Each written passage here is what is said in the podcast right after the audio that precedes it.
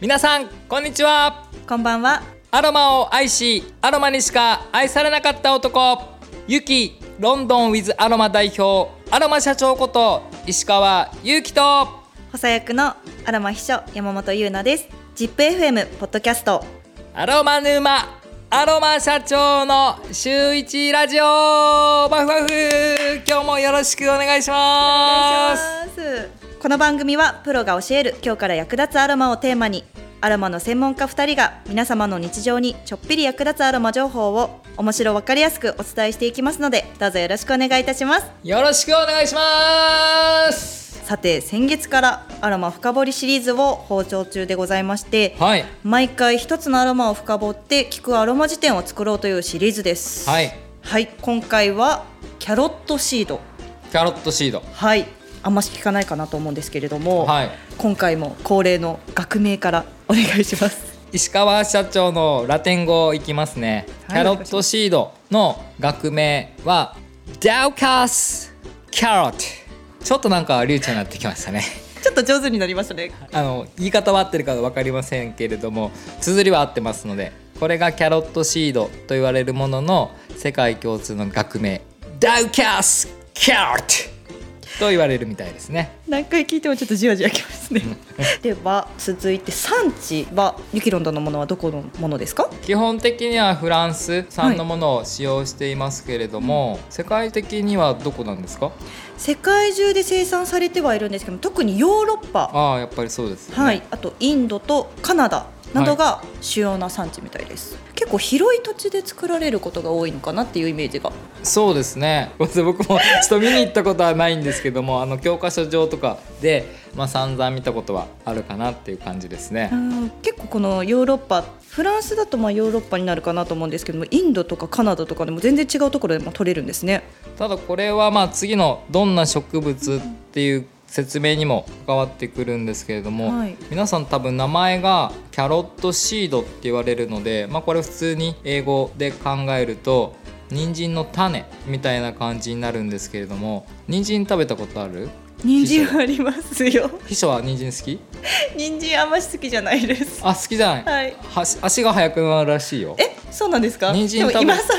言われなかった。ジェネレーションギャップですよそれも。えなんか僕が小さい頃は、人参を食べると足が速くなるって言われてて、はい。でもよくよく調べたら、うさぎが好きだからなんかうさぎみたいな速くなるみたいな感じから来てるみたいで。こじつけじゃないですかそれはもう。そうなんですよね。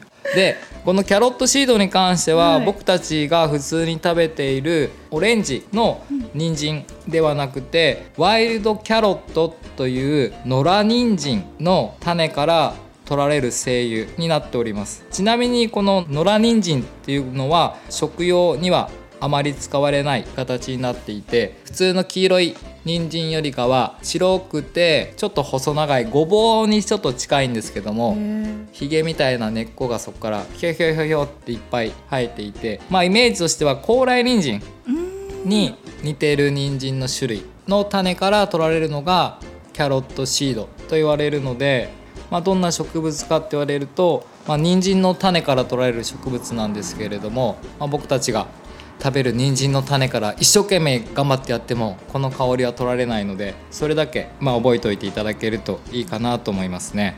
なんか人参の種ってあんまし想像がつかないんですけど、はい人参の種ってどういう形というかどこから取られるんですか？オレンジの人参にはあんまり小さすぎてわからないんですけども、その野良人参の中にはそういう種がいっぱい入っているので、へそれを使って精油を取ることができます。そうなんですね、はい。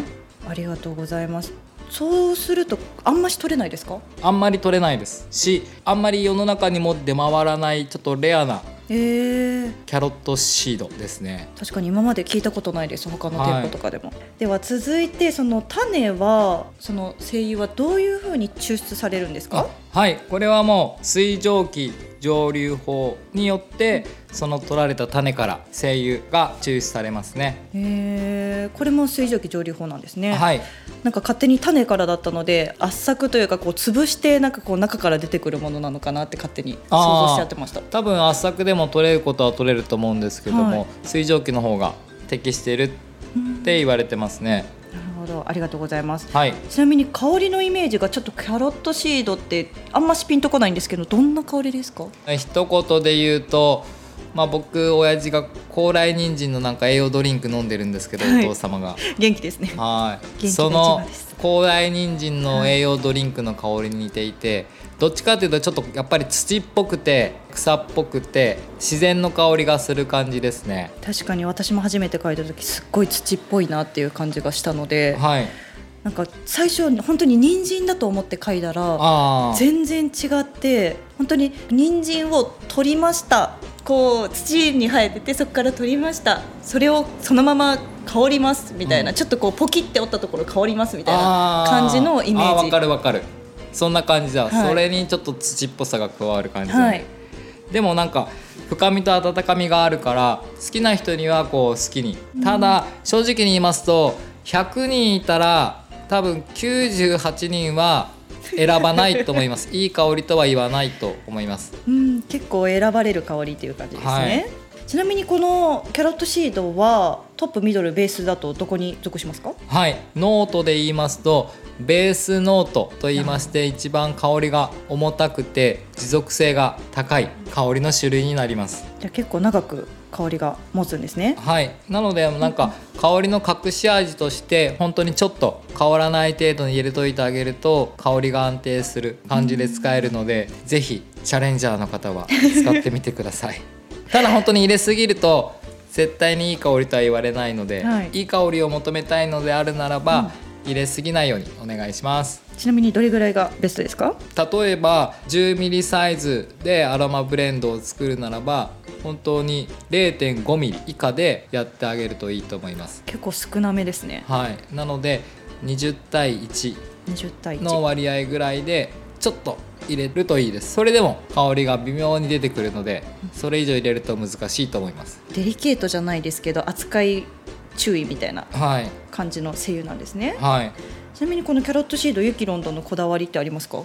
この土っぽさがある中でもまろやかさがあった方がいいかなと思うのでうん。そんなにこう癖がないのを選んで使ってるっていう感じですね。それがフランス産だったっていうことですね、ちなみにこのキャロットシードさっきあんまり使われないっておっしゃってたんですけど、はい。効果効能を聞くとやっぱり使ってみたいなっていう方もたくさんいらっしゃると思うので、はい。ぜひ効果効能も教えてほしいです。そうなんですよ、はいなんでこのキャロットシードっていうのがあの生き残っていくロンドンの中にあるのかとか あとは他のネットの業者とかでも販売されて売れてるのかっていうともう美容成分が豊富だからですね。美容成分。はい。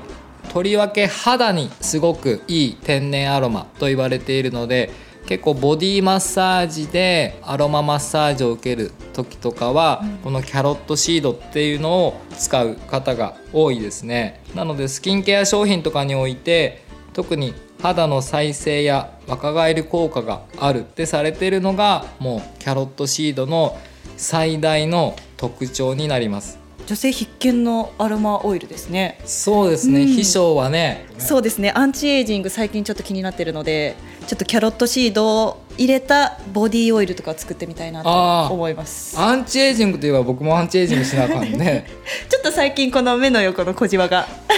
本当？少しでも笑いすぎなのかもしれないですね。いつもすごいいいこといいことで笑ってるから。一緒に使いましょう、はい。キャロットシード。一緒に使いましょうって言われるとさちょっと緊張しちゃうから。そうだねって言えるのかいやいいと思いますよ、なはいでちなみにこのキャロットシード私結構癖強だなって思ったんですけど、はい。柑橘系と一緒に使うとすごく嗅ぎやすくなるのかなって思っていて、もうベルガモットもすごい好きなので、うん。キャロットシードとベルガモットと意外とそのラベンダーだったりとか入れるとお肌にすっごいいいのでさっきのボディオイルはい。にするとすっごい私おすすめかなって思ったんですけど確かにそうだね。社長的にはそうですね。なのでまあ相性のいいブレンドとしてはキャロットシードの香りが独特になるので、まあこれをちょっとこうマスキングではないですけど、はいはい。覆いかぶせる意味でも僕も肌にもいいとされているラベンダートゥルーラベンダーアンガスティフォリアを入れて、さらにこうちょっと柑橘系の香りのレモングラスとかをちょっと混ぜてほぼキャロットシードさんの香りはなくしつつ、まあ、肌の成分がいいオリジナルブレンドにして、まあ、マッサージオイルとかにして、まあ、お風呂上がりとか目の小じわに塗ろうかな。早速。バームとかでもいいかもしれないですね。あそうだね。バームクリームとかね、うん。そういうのに混ぜてあげてもいいよね。いいですね。そういうボディクリームだったりとかにちょっと垂らして入れてあげてもいい使い方なのかなと。確かに。ますますん。美女になっちゃうね、一応最近毎日ボディオイルとボディクリームしっかり混ぜて使ってるのではい。効果しっかり感じてますよ。皆さんいつか会いに来てくださいね。秘書に。もう秘書秘書秘書ですから。もう社長に会いに来てください皆さん。もう一番皆さん社長に会いたいと思うので。